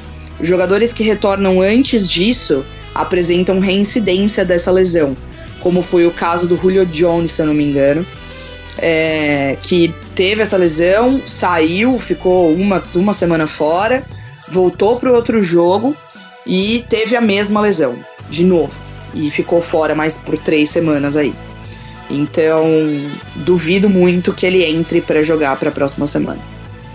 E encerrando a lista dos 49ers, a gente tem o Elijah Mitchell, o running back. Ele entrou no protocolo de concussão na segunda-feira e também vai ter que passar aí para as etapas para ele poder ser liberado. E vamos ver se ele entra ou não para essa semana, né? É, o protocolo de concussão varia muito de atleta para atleta, é, para como o, próprio atleta desenrola né, o protocolo. É, então, por isso que, como eu comentei na semana passada, alguns são liberados em cinco dias e alguns levam meses ou até anos para sair desse protocolo. Então, vamos ver o que acontece com ele. Pode ser que ele fique como dúvida até a hora do jogo e na hora do jogo ele entre. Então, é uma coisa que a gente realmente não tem como estipular um tempo de retorno. Bom, tá certo. Bom, no Baltimore Ravens, o Marlon Humphrey, o cornerback, ele tá fora pelo resto da temporada porque ele teve uma ruptura no músculo peitoral. E dessa vez falaram que era o músculo, né? Normalmente eles falam ruptura de peitoral, a gente não sabe se é tendão ou se é músculo. Dessa vez eles falaram mesmo que era o músculo e aparentemente é uma lesão grau 2 ou 3, porque para tirar ele da temporada, muito provavelmente é uma coisa que ele vai ter que passar até por algum processo cirúrgico, talvez é, dependendo da área cometida, como eu já comentei na, na, nas lesões de musculatura posterior da coxa, é, eles podem até tentar fazer alguma coisa com célula-tronco, mas se for uma área muito grande, chega até às vezes ser um processo cirúrgico. Então ele tá fora da temporada e o Ravens tem um problema. Problemaço pro Baltimore Ravens. O, o Washington Football Team tem um problema com seu tie-end, o Logan, o Logan Thomas, que inicialmente especulava-se que ele poderia ter uma ruptura de LCA, mas o exame de ressonância magnética não comprovou essa hipótese, porém ainda não sabe quantas semanas ele ficará fora de ação na nossa line. O, que é um alívio, né? Porque ruptura de LCA a gente já sabe que é final de temporada decretado. E se fosse isso mesmo, ele voltaria a se bobear para a temporada de 2023 né? Porque como a temporada da NFL é curta, uhum. é, a gente né, já sabe aí quais são os, os, os contras dessa lesão. E do pós-operatório dessa lesão, na verdade, né? Da parte de recuperação. É, ele fez o exame, o exame não acusou uma ruptura, deve ter tido um estiramento ou alguma coisa do tipo. É, então, assim, ele vai ficar em avaliação semana a semana, mas eu imagino que se foi mesmo que seja um estiramento pequeno, pelo menos aí cinco semanas ele fica fora. É praticamente um final de temporada para ele. Bom, tá certo. Bom, lá no Las Vegas Raiders, o Kenyan Drake, o running back, aparece na, na nossa lista. Ele tá fora do resto da temporada porque teve uma fratura no tornozelo. Na temporada passada ele teve uma lesão parecida, mas foi de tornozelo alto pelo mecanismo e ele está pedindo uma mudança na regra por conta disso e diz que esse tipo de jogada é tão perigosa quanto o teco no colarinho. É aquela jogada que o jogador pega o pé do adversário e roda, né? Mais ou menos o que o Mac Jones fez com o jogador do, do Panthers, não foi? Exatamente isso. Exatamente isso, sem tirar nem pôr. É, ele né, como você mesmo comentou aí, ele tá falando que essa lesão aí é, é super perigosa. E eu particularmente também acho, porque se o jogador não sente que o pé dele vai ser girado, ele continua o movimento, né? Se ele sente que o pé dele vai ser girado, é, ou rotacionado, no caso, né, em termo técnico, ele consegue jogar o corpo pro lado onde ele sente que vai acontecer a rotação para evitar uma lesão, né? E dessa vez, só que como é tudo muito rápido, né? Eles não têm esse reflexo e na hora do jogo também não tem como você saber o que, que vai acontecer. É, eu, eu espero que, que a NFLPA ouça essa, essa reclamação, porque existem muitas lesões que acontecem por esse mecanismo. E assim, é um mecanismo complicado de, de se lidar, né? Ele mesmo já teve uma, uma torção de tornozelo alta na temporada passada. Essa temporada ele teve uma fratura por conta do mesmo mecanismo. Então, complicado. Sim, vamos para o Los Angeles Chargers. O problema é com o Joey Bossa, né? Ele teve uma lesão na cabeça. Foi dito pelo Brandon Staley que ele não é uma concussão, e sim uma lesão mesmo. É, porque ele passou pelo protocolo de concussão e foi liberado, mas ele continua sideline pelo resto do jogo. E aí, qual que é a diferença de ser uma lesão na cabeça e não uma concussão, Fabi? Cara, a cabeça é uma coisa muito delicada, né? Então, uhum. assim, tem muito nervo, tem muita, tem muita parte vascular de veia e artéria, tem muito músculo também, não na cabeça em si, mas na lateral, no pescoço, né? Na parte de, de baixo da base da cabeça, perto da coluna. É, pode ter sido muitas coisas. Não dá para saber exatamente o que, que foi. É, felizmente ele foi liberado do protocolo, então ele não apresentou nenhum dos sintomas, como tontura, náusea ou qualquer coisa do tipo. É, e aí vamos esperar para ver o que acontece com ele, né? Porque ele tá cotado aí como um dos melhores jogadores de defesa da liga. É um, uma peça importante para a defesa do Chargers. E ele não, teoricamente, não poderia ficar fora muito tempo, né, para conseguir ajudar o Chargers aí. Mas, honestamente, não sei o que pode ter sido. Bom, tá certo. E nos Patriots, o pessoal do Patriots ficou um pouquinho assustado quando o Matthew Jordan ficou caído ali. Mas ele falou que tem uma pancada na, do, do capacete do Donta Tower, que foi do companheiro dele, inclusive, foi fogo amigo ele na, na costela. E ele falou que foi uma falta de ar mesmo, né? Aparentemente sem lesões. E o Pedro só uma semana de, de baia aí, então o pessoal dos pesos não deve ficar tão preocupado assim com, com o Jordan, né? Felizmente não. É, ele deve ter passado também por um exame de raio-x para constatar que não teve nenhuma fratura de costela ou nada do tipo. É, porque é uma das, uma das, um dos primeiros procedimentos é, é passar por, por raio-x, né? E ele realmente, assim. É, eu ainda pensei nessa situação, porque eu não sei se você já reparou, ou a galera que tá ouvindo aí já reparou, é, que tem jogadores que jogam com uma proteção de costela. Sim, Às vezes sim. os quarterbacks usam isso bastante. Dá pra perceber, a jersey fica um pouco mais cheinha, assim, Isso, na, na região, né? exatamente, né? exatamente. Aquela proteção é uma proteção normalmente que é feita de Kevlar, que é do mesmo tipo de tecido de, tecido, de coletes à prova de bala. Uhum. É, é uma bela de uma proteção. Só que, dependendo da posição do jogador, ele não consegue usar esse tipo de proteção, né? Reduz, é, reduz mobilidade, seria? Reduz mobilidade. Uhum. E, obviamente, assim, ela não pode ficar muito frouxa, né? É, ela tem que ficar meio justa ali para ela poder se manter no, no lugar. E por mais que ela seja também presa no, no shoulder pad e tudo mais, mas ela não pode ficar muito frouxa. E jogadores que têm muitas jogadas de explosão, como running backs, wide receivers ou tight ends, não tem como usar esse tipo de, de proteção. Os, line, os OLs e os DLs também não, né? Porque principalmente linha, que tem muito contato ali, é, é difícil para eles, né? Para eles conseguirem lidar com aquilo, além do desconforto que aquilo causa, porque o jogador não tá acostumado com aquilo, né? Ele tá acostumado com o peso do capacete e com o shoulder pad. É, imagino eu que nessa situação o capacete do Hightower tenha pego pela abertura do shoulder pad na lateral é, e deixou ele ali caído por um tempo. Mas ele mesmo já falou que ele tá bem, de que não foi nada demais. Então, é um alívio para os torcedores do Patriots, né, Carlos? Muito, muito, muito. Aliás, tio Bill fez algo segunda-feira inacreditável. Isso é fato. Tenho que concordar com você Ele... em gênero, número e grau. Sim. Claro que a gente vai comentar durante o podcast aqui, mas até aproveitar a presença da Fabi também pra gente, se ele quiser comentar. Ele construiu um, um condomínio na cabeça do pessoal do Bills, porque ele não teve vergonha nenhuma de fazer aquela pataquada de só correr com a bola. Não, nenhuma. Nenhuma. Ele fez, ele fez assim: ah, tá ventando, tô com o meu quarterback calor aqui. Vamos correr. Corre. Vamos correr. E os Bills não conseguiram. Eu acho. O pessoal tava falando, foi, foi tão simples o jogo dos peitos, pega a bola e corre, que parece que o Bills olhava assim, mano, não é possível que é só isso que eles vão fazer o jogo inteiro. E foi. Pois é. E foi, foi muito, né? Foi muito, foi muito. Eu tava, foram só três passes do, do, do Mac Jones. Bom, o velho o velho Goiaba não é, não é quem ele é à toa, né? Ele.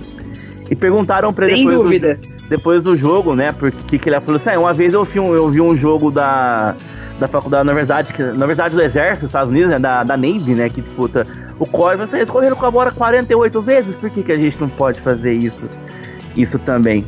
Patriots líder da Conferência Americana, como todo mundo esperava quando começou a temporada. Inclusive. Totalmente. Somos todos surpresos. Bom, a gente tem aquela lista aqui também, né, Fabi? Que é aquela lista dos times que são mais prejudicados e menos prejudicados por lesões. E a gente está começando aqui. É, quanto menor o número, menos prejudicado é o time, é isso, né? Menor o índice. Não, quanto menor o índice, mais prejudicado é o ah, time. Ah, tá, correto. Bem, o mais prejudicado, adivinha quem tá na lista como mais prejudicado? O San Francisco 49ers. São Francisco Lesioniners, né? Exatamente. É o time pra lesionar gente essa temporada. Cristo. Sim, ele tem aqui o pior. Aqui, aqui a gente né, não é a quantidade de lesões esse índice, tá? Eles, eles têm um, um cálculo que como cada lesão afeta o time. Então a importância do jogador, a posição dele, é, a peça de reposição que vai ter pro lugar dele, então não é o número de lesões. São jogadores, são a, a, é, o peso de cada lesão para o time. O São Francisco é o que mais está sendo prejudicado. O segundo mais prejudicado é o Baltimore Ravens, seguido pelo New Orleans Saints e o Tennessee Titans e o Jets. E o time com menos é, prejudicado é os Colts, Bills, Eagles, os Falcons e os Chargers. São cinco menos prejudicados. É, o pessoal da Fox Sports dos Estados Unidos, né, NFL Fox, que possa sempre esse índice para ter uma lesão de quanto, de quanto pesa a lesão em cada time. E é um cálculo muito legal de se fazer, né? Porque não é por número de lesão, e sim pela importância do jogador, né? É, é, o, o, quanto tempo o jogador vai ficar fora e tudo mais, isso tudo é levado em consideração para montar esse cálculo. Quem criou esse índice aí foi brutal. Foi, foi. Porque dá pra ter uma, uma noção exata, né, do que. A gente fala, ah, lesão prejudica. Esse índice acaba mostrando bastante também. Bom, a gente está encerrando então o Júlio Report. Mais uma coisa a acrescentar, Fabi, a gente encerrar? Felizmente não. É, sobre as lesões, não. Mas fazendo o jabazinho de sempre. Qualquer atualização que tiver, a gente comenta lá no Twitter. Meu Twitter é Fabivinco. E nas sextas-feiras sai o meu vídeo explicando sobre as lesões da semana também, é, com partes gráficas, imagens das lesões e tudo mais, no canal das meninas do Quarta para Duas no YouTube, que são as meninas do Girl Power NFL no Twitter e no Instagram. Então, deem uma olhada lá, porque a edição dos vídeos fica bem legal. Fica, fica bem mais fácil de entender o que a gente fala aqui. Sim, na quinta-feira, então, eu a Fabi, a gente vai estar tá também na transmissão na Kickoff Radio de Pittsburgh Steelers e Minnesota Vikings. Estarei de volta, porque quinta-feira eu fui boicotado pela minha empresa de internet, mas na quinta-feira eu volto. E o pessoal quer saber, menina Mia sairá do Injury Report essa semana? Ela voltará às atividades? Eu acho que provavelmente semana que vem. Porque Na como ela faz. É, porque como ela faz o, a, as prévias do The Playoffs também, e as prévias são longas, né? Sim. É, ela tem que falar por muito tempo. Então, acaba que ela não consegue fazer muito esforço ainda durante a semana. Acho que semana que vem ela volta sim. Ok, então menina, menina Mia estão, estão começando a chamar ela de Roger Flores, o tanto tempo que já tá no nosso DM já. achei, achei sacanagem. Mas, brincadeiras à parte, então na semana que vem a gente deve ter ela de volta, realmente. Inclusive, na terça-feira a gente tá gravando, ela tá na live do, do playoff, né, do, do, pré. E realmente uma live dura uma hora e meia e uma quase duas horas. E como ela fez a cirurgia foi na boca, né, então ela fala bastante, demora pra recuperar depois. Mas então seremos eu e Fabi de novo, então, na, essa emocionante narração de Kicker Cousins. Você sempre. Olha, não fala mal da nossa narração, porque saem coisas divertidas, cara. Melhor, a melhor, melhor transmissão alternativa que você vai ver na vida. Muito, muito. A única responsabilidade que a gente tem é com a verdade do jogo. Do resto. Exatamente. A gente, a gente não tem controle. O único controle que a gente tem é sobre o que está acontecendo no jogo, que é real. Do resto, a gente vai falar de, de série, a gente vai falar de filme, a gente vai trocar. É, é sempre legal, é, é, entretenimento puro e verdadeiro. Puro, puro entretenimento. Exatamente. Muito bem, então, Fabio. Obrigado mais uma vez nessa participação. Até quinta-feira na transmissão da, da Kickoff. E tá acabando a temporada. Faltam cinco semanas só pra acabar a temporada regular. Passou rápido. Vem playoffs. Vem playoffs, então. Até a próxima, Fabi. Até, beijo. Bom, voltamos aqui então. Então, a atualização que a Fabi pediu para falar aqui, que ela mandou pra gente, só deixa eu buscar aqui qual que é, que é a situação do Jamal Adams, né? Que ele tá fora do jogo, do próximo jogo de domingo, com uma lesão no labrum. No ombro, então ele tá. E fora da temporada, não foi? Fora da temporada, isso, fora da temporada. Do. Isso, jogador do Seattle Seahawks. Tá fora da temporada, então aí o Jamal Adams, mais um problema pro Seahawks mais um, né, para para falar que, que não tem Faz poucos problemas. essa temporada. Exatamente. Bom, antes do, da gente falar o palpite aqui também, eu tenho um recado aqui do Alex Torrealba, grande Alex Torrealba, Opa! que ele pediu para divulgar, eu divulguei a Cantadas e vou falar aqui também, que é uma que é o site vaquinhadenatal.com.br, que é uma ação do Vaquinha, que é aquele site que faz cross-fooling, né, que, que arrecada dinheiro. Vaquinha. Você, é, você acessando, acessando Vaquinha de Natal, Vaquinha com K, V-A-K-I-N-H-A, você pode fazer doações e esse dinheiro será, será arrecadado para crianças que querem que, dar de presente para criança. Então você entra lá no site, vai ter várias crianças ali em situações de vulnerabilidade social e você pode escolher das crianças, tem os vídeos delas falando os presentes que elas querem ganhar e tal. Você entra lá e faz uma doação até o dia 16. Fica aí, então a, a dica para você. Tem várias crianças, então você escolhe uma delas e faz uma doação de quanto você puder para ajudar. Então, vaquinhadenatal.com.br. Vamos contribuir também que esse é o verdadeiro significado do Natal, né? Que é você ajudar o próximo. Sem dúvidas, iniciativa é muito boa. E, e reforçando que o Natal é uma época para a gente ser solidário, mas a gente pode também ser solidário o ano todo, né? É, principalmente lembrando que a gente está numa realidade terrível aqui no Brasil com muitas Sim. pessoas em vulnerabilidade social, graças a uma crise econômica sem precedentes do, do, desde o início da pandemia, que o pobre ficou cada vez mais pobre, enquanto o rico ficou cada vez mais rico, como diria aquela música bom chipom chibom bom bom. Mas, zoeiras à parte, é, é importante que a gente, que quem tenha um pouquinho que tiver, que consiga fazer alguma contribuição, participe dessa vaquinha para ajudar as crianças, que se não que se não quiser participar da vaquinha, pode participar de outras ações de combate à fome, de combate à desigualdade. É, pode ser doação de ração de cachorro, porque os cachorros também precisam. Também, né? também. E. É, a Kelly tá lembrando, tá dizendo aqui no, no fundo que tem pessoas que estão ajudando mais outras pessoas e os cachorros estão ficando de lado. Então pode ajudar Sim. pessoas, pode ajudar cachorro. É, ajudar porque... Pode falar. Não, eu ia falar que a questão dos cachorros, durante a pandemia, muita gente adotou cachorro, gatinho para fazer companhia e depois tá abandonando também, né? Não é, pois é, também. daí assim, né? É, que tu, tu abandonaria o filho que, que, que, gerou, sabe? Não, então Exatamente. é muito errado. Quem abandona cachorro é, é um bosta. Né? Exatamente. Não abandone os doguinhos. Mas não tem que ter respeito nenhum por quem faz é. esse tipo de coisa. Os doguinhos dão trabalho, eles dão trabalho, dão gastos, então.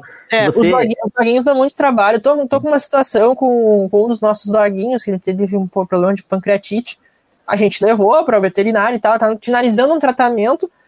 deu um custo alto, mas faz parte da, da, Mas o mais importante é que ele tá vivo, né? Exatamente. vai cuidar, a gente vai fazer o que deve fazer para cuidar dos nossos bichinhos. A gente tem três. Inclusive, uma das nossas meninas está dormindo aqui do lado. Às vezes vocês escutam aí no fundo. Vocês voltam e meia, você que tá ouvindo Maratona NFL, você que ouve com frequência Maratona NFL, você deve ouvir alguma coisa do tipo assim. Essa é, é a Serena, é uma das nossas cadelas, a gente tem duas cadelas e um cachorro. A Serena, ela é um cachorro salsicha, a gente chama ela de salsichãozinho, inclusive, e ela gosta muito de latir. Ela late para qualquer coisa que se movimenta na rua. E aí ela late tanto que o latido dela não é assim fino, o latido dela é grosso, só que ela late tanto que ela fica rouca e daí do nada fica assim. Vocês devem ter ouvido talvez nesse podcast. Se não ouviram nesse, talvez em outro. Não tem Com como tirar o áudio. Né? Aqui é um podcast de estrutura é, básica, então a gente não tem aqueles microfones pica das galáxias, a gente não tem aquele estúdio bonitão, canal de cortes, nem nada disso, né? E a gente, e a gente adotou elas, a gente adotou. Eu tô, eu tô me sentindo demais pra falar das, das nossas cachorras, mas a gente ama os nossos cachorros, nossos cachorros. Então, Lógico. Então, se puder fazer uma boa ação nesse Natal, faça. Na sua cidade, através de vaquinhas online. Façam boas ações de Natal. É, porque ganha todo mundo, né? É, faz bem pra gente, faz bem pra outra pessoa. É, e assim, ó, é fazer e não precisa divulgar. Não precisa ter demagogia para divulgar as coisas. Né? Pode fazer e é isso aí. Né? É isso aí. Não então... ficar tirando foto de gente que, que recebeu doação, de fazer selfie, sabe? Então... Isso aí é isso errado. Então é isso aí, vaquinhasdenatal.com.br, a gente tá divulgando lá. Mas se, se você tiver com. E quem tiver algum projeto, alguma coisa, pode mandar lá que a gente abre espaço para para divulgação também. Isso, isso aí, pode mandar, não precisa ter ligação com o esporte, a gente, a gente é parceiro dessa rede de solidariedade, né? Se o governo federal não faz nada pelos mais necessitados, a gente se ajuda todo mundo junto para fazer o melhor que pode. É isso aí. Vamos para palpites então, para a gente encerrar. Palpites, vamos, o vamos. programa de hoje então. Quinta-feira temos Pittsburgh Steelers e Minnesota Vikings. O jogo é em Vikings. Jogo em Vikings? Sim. Eu acho que o Vikings vence essa. Eu também acho, eu também acho que da Vikings aqui se recuperar da derrota para os Lions. Domingo, três da tarde, hein? É. Jets e Saints, lá em Nova York. Jets. Também vou de Jets também aqui. Panthers e Falcons. É, Falcons. Falcons também. Falcons. Texans e... Panthers tá na zona, né? É, Texans e Seahawks. Deixa eu olhar a classificação para poder dar um veredito. Pode, pode dar a tua opinião primeiro, Carlos. Seattle. É, Seattle. Eu olhei aqui o, o retrospecto do Texans e é horroroso. É, Chiefs e Raiders. Jogão. Raiders tentando. O Raiders tá meio mal, mas se vencer pode voltar pra briga dentro da divisão. Mas eu acho que o Chiefs está no momento melhor e acho que o Chiefs tem essa partida. Bem, eu só, eu, agora eu vou só abrir um, um parênteses aqui para falar de um jogador dos Raiders que vai estar tá jogando, que é o running back dos Raiders. Deixa eu só. Josh Jacobs? Não, é outro. Vou falar, vou dar informação sobre ele aqui. Opa! É o glorioso Josh Jacobs, ele mesmo, Josh Jacobs, desculpa, Josh Jacobs. ele está prestes a ser pai pela nona vez. Pera, pera. Esse cara não tem umas duas ou três temporadas da NFL? Sim. E detalhe. Como, mas como consegue fazer tanto filho? Não, você quer um detalhe. São nove filhos com nove mulheres diferentes. Meu Deus do céu. Então é bom correr bastante. Mas, que, mas que, mas que anta! Gente do céu! 23 anos. Vai, se ele continuar desse jeito, ele não vai ser rico pro resto da vida, é. gente. Ele tem 23 anos, tem oito mulheres com oito, filhos com oito mulheres diferentes e tá tendo o nono agora com nove mulheres diferentes. Ele acho que ele quer bater o recorde do Antônio Cromartie, que jogava nos Jets, que tinha 14 filhos com oito mulheres diferentes. Meu Deus. Não, é, é não, inacreditável, inacreditável. Oito filhos com 23 anos de idade. Não, mas olha, olha. E assim, não é uma pessoa burra, sabe? É uma pessoa Josh é, Jacobs. É, tipo, a gente tem que. É um podcast de futebol americano, mas a gente tem que dar aula de educação sexual pro cidadão, cara. Josh Jacobs. Existem maneiras de prevenir gravidez. Gente, usa saber. camisinha. Pelo amor de Deus, Josh, Pelo Josh amor Jacobs. Pelo Deus, cara. Usa e corra bastante. E corra, e corra, muito, porque você vai precisar de, de muitos dinheiros para você é, honrar. Mas é, é, talvez ele queria ter filho, mas sei lá, né? Que oito filhos com oito mulheres diferentes, assim, vergonhice. Não dá pra dizer que, ah, não é, não é o caso do Felipe Rivers que teve oito filhos com a mesma mulher. Não, né? não. Não, é, não é o caso do Felipe Rivers, é o caso de alguém sem vergonha que não. Não Então bota a camisinha. Pô, Gente, eu jamais, achei que jamais a gente ia precisar falar desse assunto no Maratona NFL, mas assim. Surreal. É, é aquela que tá falando ao fundo, que espera que ele pelo menos preste, preste assistência como pai, né? Que se pelo menos fizer isso já não é tão, tão ruim assim, né? Se Exatamente. Mas, mas parece, pelo, pelo que eu vi, ele cumpre com as obrigações dele lá. Deve, uma Daqui boa, a pouco, vamos ver se ele não, daqui a pouco não vai aparecer notícia dele sendo preso por não pagar pensamento. é, uma, acho que uma boa parte do dinheiro que ele ganha do, do Raiders vai pro. Claro, eu não tenho disso.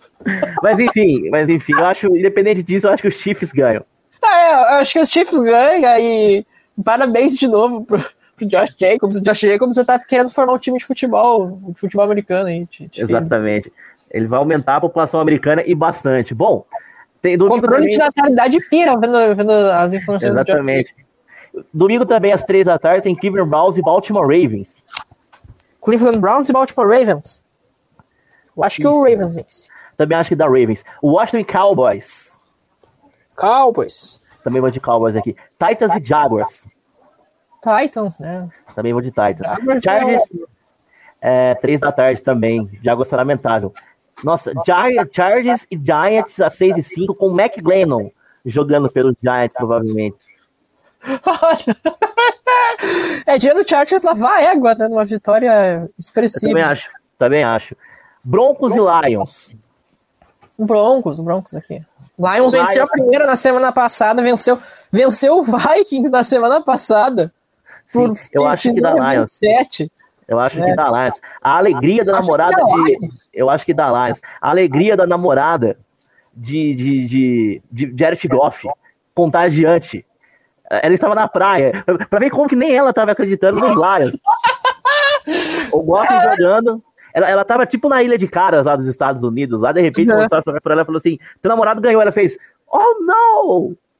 É, Não, o time incrível. nessa situação e ela na praia, mas tá tudo bem, ela não joga no Lions, quem tem que jogar é o namorado dela, né? Então, Sim, tá mais que certo tem aproveitar o dia Lions- na praia. Domingo é dia de folga pra quem não joga na NFL, né? Então, Exatamente. E o Lions ganhou na última bola do jogo com, a, com o touchdown do Santa, do, do, Arm- do Amon Ra. O nome que o cara que fez touchdown ainda chama Amon Ra. é o Munha do Thundercats?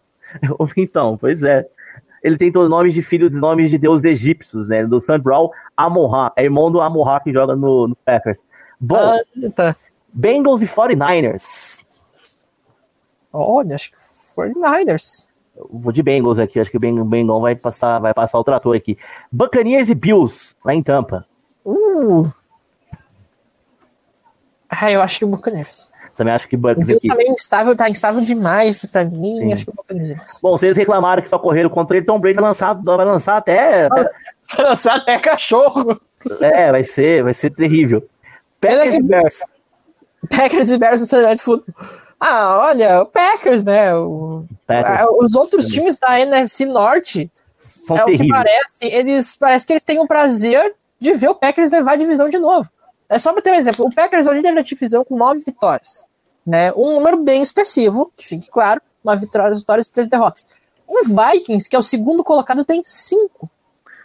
Aí, tipo, aí, aí complica o bagulho, né? O, o. Packers, se vencer o jogo e o Vikings perder, o Packers já é campeão da divisão e acabou a temporada da divisão inteira, sabe? Só É, isso. a NFC, a, a NFC, as pessoas falam da NFC, da NFC Leste, divisão do Patriots, mas a NFC Norte também é uma festa pro Packers. E ninguém fala nada. Isso a Globo não mostra, né? Então, Exatamente. E encerrando a semana 14, temos Cardinals e Rams.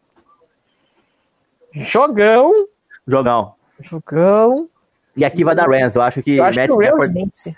Matt Stafford vai, vai se vangloriar aqui. É, eu acho que o Rams vence. Bom, é isso, Juan. Chegamos ao final. Não, chegou nada.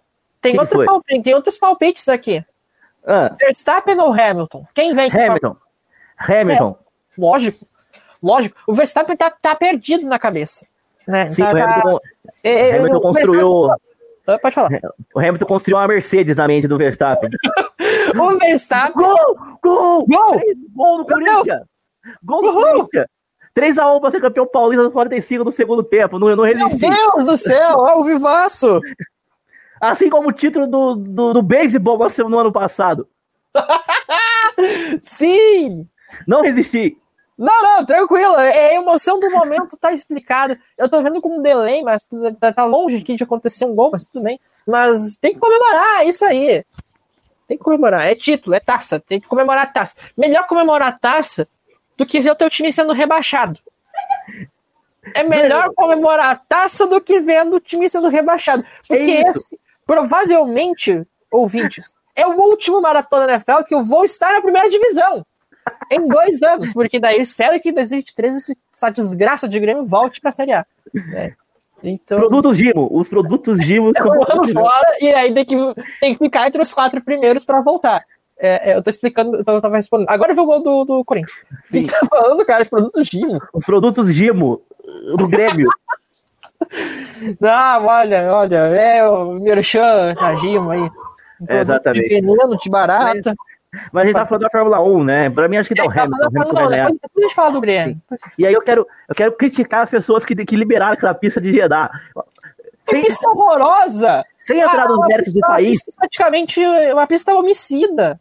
Sim. Uma pista que quer matar alguém no, no, no de acidente. Sem, sem, entrar nos méritos do país, que a gente, a gente sabe como é complicado a Arábia Saudita, a pista de Jeddah, gente, não cabe dois carros um do lado do outro. É como não. andar de bicicleta dentro de casa, você vai bater em alguma coisa. É, não, e assim, ó, é como andar de bicicleta na velocidade rápida.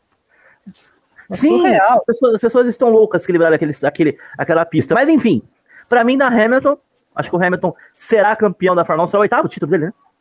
É, o Hamilton tem sete. Se ele vencer, vai ser o único piloto na história com oito títulos da Fórmula 1. Muito bom, e, assim, eu, eu vou ser bem sincero, acho que o momento é muito favorável pro Hamilton. O Verstappen só ganha o título se ele formar o caráter e bater do Hamilton. Que existe essa possibilidade. É, já aconteceu quatro vezes na Fórmula 1. O, o Prost bateu no Senna em 89, o Senna bateu no Prost em 90, o Schumacher bateu no Damon Hill em 91, 94, e o Schumacher bateu no Villeneuve em 97, mas aí o Schumacher se ferrou nessa né? Perdeu todos os pontos. Perdeu todos os pontos. Mas, né, então, assim, uh, seria péssimo pro esporte. Eu, uh, eu acho assim, o, o, o, Verstappen só ganha, moralmente a cabeça do Verstappen deve estar zona. É, é, ver pela imagem do pódio da última corrida, que enquanto o Hamilton tava faceirão, o Verstappen tava puto da vida no pódio, cabisbaixo, parecia já entregue a derrota, e eu acho que, que o Hamilton vence. Né? Só se, acontecer uma batida, e aí eu, eu não gostaria que acontecesse, até porque o Verstappen foi bem mau caráter no, no acidente de com o Hamilton, porque o Verstappen freou numa reta para não deixar, ser... fazer o que o Hamilton batesse nele. Né? Tinha que ceder a posição e tal, mas é isso. Pra mim, dá Hamilton também no domingo. E infelizmente, acho que o Grêmio cai. Tem muita combinação. É, é eu ia dizer, o Grêmio da Série A. O Grêmio cai, gente. Ah, Sabe por que, que, o Grêmio vai cair? Porque o Grêmio depende do Corinthians ganhar fora de casa contra o Juventude no Alfredo Jacone. No, no, Sim, hoje, hoje o Corinthians tomou 6x1 no Alfredo Jacone. Não, não é pra, é... pra zoar, é estatística, não é Sim. zoeira. Eu, eu, cara, você não tem moral nenhuma pra zoar nenhum time nesse eu, momento. Não, eu é sei, Juan, eu conheço o meu time. Não, sabe, sabe qual é a conversa na torcida do Corinthians? Ah que se ganhar do Juventude assim, e derrubar o Grêmio, o Silvinho cai, porque a torcida tá puta com o Silvinho. Porque a, a vontade da torcida do Corinthians era ganhar do Grêmio. que o Silvinho saia. É, era ganhar do Grêmio domingo e rebaixar o Grêmio. O Silvinho montou o time errado, jogou mal e empatou com o Grêmio. Não perdeu porque o Renato Augusto fez um golaço. Sim. E aí, se o Corinthians salvar o Grêmio, o Silvinho tá pior ainda. A torcida do Corinthians não gosta do Silvinho. Odeio o Silvinho. Se ele salvar o Grêmio, então. Eu, eu não entro nessa. Eu acho que quem derrubou o Grêmio depois em 2007 não foi o Grêmio. Foi, foi vários não, fatores. É, tá, é uma série, é uma série de resultados. É a mesma coisa. Eu não considero que o Corinthians rebaixou o Grêmio no domingo. Eu acho que o rebaixamento do Grêmio foi construído ao longo de muitas rodadas. Sim. O Grêmio perdeu duas vezes pro esporte, que também está rebaixado. O Grêmio empatou em casa pro Cuiabá, que é uma verdadeira água de salsicha nessa Série A e que ainda vai escapar do rebaixamento. Sim, é, digo mais. Só digo uma coisa, o Grêmio melhorou, mas melhorou tarde no campeonato. Melhorou tarde demais. O Mancini, Sim. ele não é. Ele, assim, eu acho que ele. Eu, eu, questiono muito o trabalho dele, mas ele fez o que podia com um elenco de jogadores irresponsáveis que tem para resolver a situação. É começar. Grêmio contra, o, aquele presidente do Grêmio contratou um monte de jogador caro, sem necessidade, jogadores tudo relaxados, não querendo jogar. E pior, o caso mais recente, o estúpido do Douglas Costa, com perdão, não, perdão não. O Douglas Costa ele queria dispensa da última rodada do Brasileirão, com o time dele brigando para não, não cair, para fazer uma festa de seis meses de casamento. E a direção do Grêmio vetou. corretamente a direção do Grêmio. Ele tentou. ficou putinho, Aí ele ficou foto do. Pegou foto do Grêmio no Instagram, xingou a torcida, não sei o quê. Pelo amor de Deus, pega o boné, vai lá pra Europa, vai jogar na Juventus de novo, vai jogar no Sassuolo, no Gênova, no qualquer time ruim lá da Itália, sabe? E é isso aí, é arrumar a casa, é, independente de quem ficar de técnico, arrumar a casa, tirar muito jogador ruim, jogar a Série B, enfrentar o Operário, enfrentar Cruzeiro, enfrentar Ituano, enfrentar Novo Horizontino e tentar subir pro ano que vem. E é isso aí. É isso. Agora sim a gente vai encerrando o Maratona NFL dessa semana. Voltamos. Parabéns, Corinthians. Parabéns esse campeão paul- paulista de 2020 do 21 no Paulistão. Juan, até Eu- semana que vem, então. Valeu, campeão feminino. Carlos, e pode zoar semana que vem com rebaixamento, eu tô, tô tranquilo, né? É, Não, não, é zoeira sadia, que fique claro, que não é zoeira que pegue pesado. É tipo assim, é, é rir da situação, não é tipo fazer perder a paciência. É É isso aí. Então é isso, pessoal. Até semana que vem. Até mais. Tchau, tchau. Tchau.